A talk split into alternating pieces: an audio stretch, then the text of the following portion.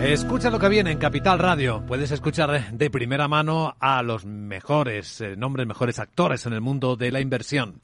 Y una de esas grandes gestoras internacionales es Montobel Asset Management. Y aquí está con nosotros Ricardo Comín, su director de ventas en España. ¿Cómo está Ricardo? Buenos días. Pues encantado de estar con vosotros, un placer. Eh, bien, todo bien. Bueno, no sabes la cantidad de gente que empieza a preguntar por la renta fija, ¿eh?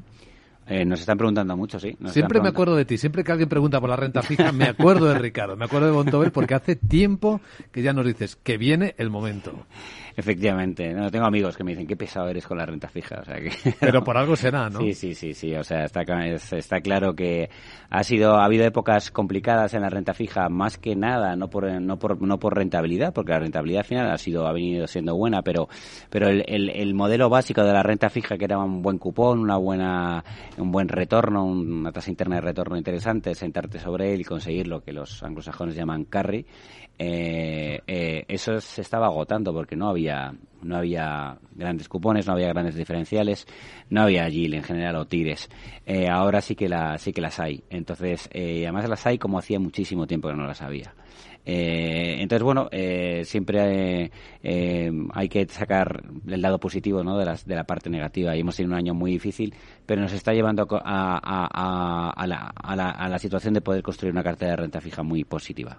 Pero aquí es donde hay que trabajar, ¿no? En la selección de activos, porque hablar de renta fija es como hablar de renta variable, es hablar del planeta, del universo. Hay que seleccionar bien, supongo. Yo creo que, de hecho, la renta fija es mucho más variopinta que la renta variable. O sea, la renta variable al final hablas de zonas hablas de, zonas sectoriales, pero en la, dentro de la renta fija hay diferentes tipos de activos. No es lo mismo, pues yo que sé, un bono alemán que comprarte un, un, eh, un Evergrande, ¿no? Deuda de Evergrande de China, ¿no? O sea, no tiene nada que ver. O sea, son cosas completamente diferentes y a todo se le llama renta fija. Por eso muchas veces cuando dicen la renta fija no está bien, está mal. Bueno, ¿qué renta fija? Eh, no, no, a ver, sería, hay que ser un poquito más precisos. Y nosotros en general todo se ha ampliado, los tipos están más altos, eh, con lo cual en, en, general todo paga más. Pero en cuanto a riesgo-beneficio, eh, nosotros eh, vemos en Bontobel como más positivo en la parte de renta fija corporativa tanto europea como americana. Lo malo de la americana es que al invertir en dólares para un inversor en euros, pues a lo mejor no merece tanto la pena, eh, con lo cual nos deja casi con la renta fija corporativa europea. Y estamos viendo tires muy interesantes. Ahora hablamos más de, la, de, este, de estos activos, de la renta fija corporativa, de los bonos eh, de empresas europeas. Pero antes, si te parece, Ricardo, hablemos del escenario. Vienen más subidas de tipos de interés. Estamos en inflación. ¿Cómo juegan estas inversiones en este escenario? Bueno, hemos jugado como hemos podido, porque de hecho eh, no vamos a, a, ocultar la realidad. La realidad es que eh, ha sido el peor escenario de renta fija de los últimos 50 años, que se dice pronto. Ha sido un escenario, un escenario derivado de lo que hemos vivido los últimos 10, tipos muy bajos, tipos negativos, ayudas masivas por parte de los bancos centrales en la compra y en la liquidez de la renta fija y tarde o temprano el grifo se iba a cerrar y siempre íbamos a volver a tipos más o menos eh, normales. Si encima eh, tenemos un, em, un, elemento que a los bancos centrales les está empujando, como hacía mucho que no empujaba, que es la inflación, pues no queda más remedio que acelerar ese proceso que ya se podía prever o que por lo menos no, a lo mejor no iba a ser tan agresivo. Eh, pero han visto venir, eh, y de hecho han tardado en, verlo venir, pero como ellos, también todos los elementos que, que, trabajamos en el sector financiero, quisimos pensar que iba a ser una inflación momentánea y finalmente no fue momentánea, sino que ha, durado más tiempo. Bueno, hay que subir rápidamente los tipos, hay que enfriar la economía, hay que tratar de parar los, la inflación. Y además tienes que cargar tus alforjas para el viaje que viene eh, con todo el alimento que puedas y esos son tipos altos para que cuando las cosas se pongan feas puedas volver a bajar. El problema es eh, afrontar una, en este caso, una recesión, incluso una depresión, no vemos depresión, pero bueno, si llegase eh, cuando fuese y tú no tuvieses, en, este caso, pólvora con la que con la que pelear. Claro, es importante distinguir recesión de depresión. Recesión es algo que se pasa, y si es técnica son dos trimestres consecutivos de contracción de PIB y hay que pensar siempre un poco más allá de lo que ves, ¿no? No, efectivamente. Eh, nosotros le damos, eh, bueno, yo creo que ya hay consenso en el mercado en que va a haber una recesión, porque la recesión está provocada. Inducida, ¿no? Está inducida por los bancos centrales. ¿Quién tiene mayor control sobre este sobre un escenario recesivo? Eh, eh, o quién tiene posibilidad de acertar más eh, o, quién tiene posibilidad de pasarse de pasarse frenada. De pasarse frenada tiene más posibilidades el Banco Central Europeo y de acertar más en este caso la Fed. La Fed lo tiene relativamente más fácil. La Fed está luchando contra una inflación creada por el propio país por, los propios consumidores americanos llevado también por la energía pero pero son más independientes. La inflación europea no viene tanto del, por parte del lado del consumo ni del crecimiento ni de un paro mínimo como el que tienen en Estados Unidos, sino que se está, está llevada principalmente por, por la parte energética y por todo, en este caso, la invasión de Rusia sobre Ucrania. Volvamos ahora a la selección de activos. Nos habíamos quedado en la renta fija corporativa de empresas europeas. Y ahí también hay posibilidad de seleccionar más, porque hay distinto tipo de tamaño de empresas, hay distinto grado de riesgo. ¿Cómo lo hace el equipo de Bontobel Semanas Men aquí? Bueno, hay un gestor líder y además es el jefe, aparte de ser el, gestor que lleva el Fondo de Renta Fija Corporativa Europea, es el jefe de, la renta fija corporativa, tanto europea como a nivel global. Bueno, eh, con todos estos cargos tan rimbombantes, él sigue trabajando como analista y quiere que todos los que, aunque lleven, sean gestores de fondos y que estén en el equipo, también sigan siendo analistas. Todos analizan. Entonces ellos lo que hacen es primero eh, dar una, una, visión desde arriba, lo que se llama top-down, eh, o desde arriba hacia abajo, en el que lo que tratan de ver es cómo está el mercado para ver si, eh, si, si, es necesario asumir más riesgo en cuanto a las emisiones o menos riesgo. Y lo que están viendo ahora es que con asumiendo un riesgo normal ya te paga muy bien. Entonces ahí empiezan a buscar compañías eh, que estén saneadas, compañías incluso que puedan eh, hacerlo mejor en el futuro en cuanto a rating y construir una cartera con, como he dicho al principio, con muchísima agil y sentarse sobre ella.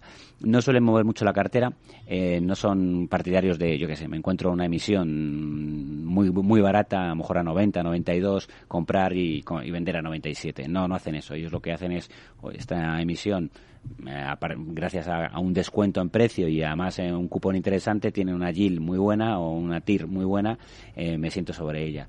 Y lo que están viendo ahora es, eh, bueno, están infraponderados en, consumo básico, que les ha ido bien, están y están sobreponderados en deuda bancaria subordinada y aseguradoras. Es en lo que están. Y vemos en un momento dado una oportunidad porque los bancos están tremendamente saneados los bancos no tienen nada que ver con la situación del año 2008.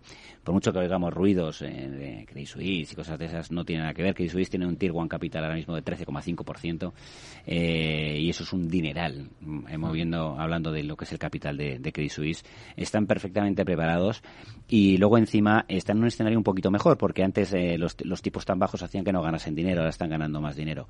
Eh, entonces, bueno, eh, se están viendo obligados lo que es la deuda perpetua por una confusión que sería un poco largo de explicar en cuanto a, una manera de entender la deuda perpetua eh, están viéndose obligados a pagar tires muy altas y te puedes aprovechar de, esa situación. Luego hay otras situaciones, hay otros sectores en el mercado eh, que también están pagando eh, de manera interesante y, y, efectivamente están comprando nombres. Bueno, los inversores institucionales han captado el mensaje clarísimamente. Los particulares se preguntarán, bueno, ¿qué tipo de fondos de inversión? ¿Cómo se llaman esos fondos que invierten en este tipo de, de empresas de las que estás hablando? Bueno, el, el fondo que estoy describiendo con todo esto, eh, o el que tengo en mente, se llama Eurocorporate, eh, Eurocorporate Bond. ¿Vale? Eh, Bontobel Eurocorporate Bond. Bien fácil. Bien fácil.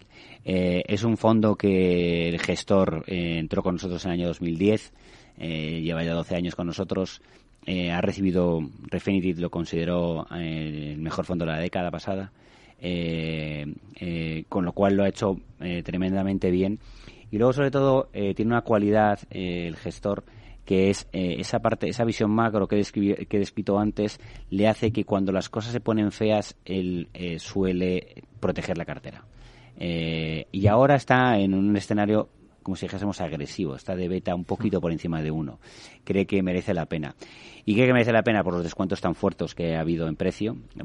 La, renta fija corporativa ha perdido este año en torno al 17-18%, dependiendo de lo que, estemos hablando, eh, y esos son unos descuentos eh, brutales. Y luego, por otro lado, eh, los tipos lo que están haciendo eh, los, bancos centrales es anunciar lo que viene por delante y prácticamente ya está anunciado lo que van a hacer. Eh, hay un poco más de interrogante en la parte europea, es cierto, por lo que he dicho, porque no es una no es algo que puedan controlar eh, al, ver un factor exógeno como es eh, la, energía pero pero estamos muy cerquita de si nos habíamos marcado 4.25 4.50 en la Fed o un 3.25 en, en, el Banco Central Europeo pues las, los anuncios que hay de subidas de tipos te dicen que en enero febrero hemos llegado a ello eh, la curva también te está avisando de que efectivamente ya empieza a estar eh, descontando que se cumple todo ese escenario y que a partir de ahí lo más normal es que frenen, a no ser que volvamos otra vez a ver inflaciones disparadas. Pero las inflaciones eh, en, Estados Unidos,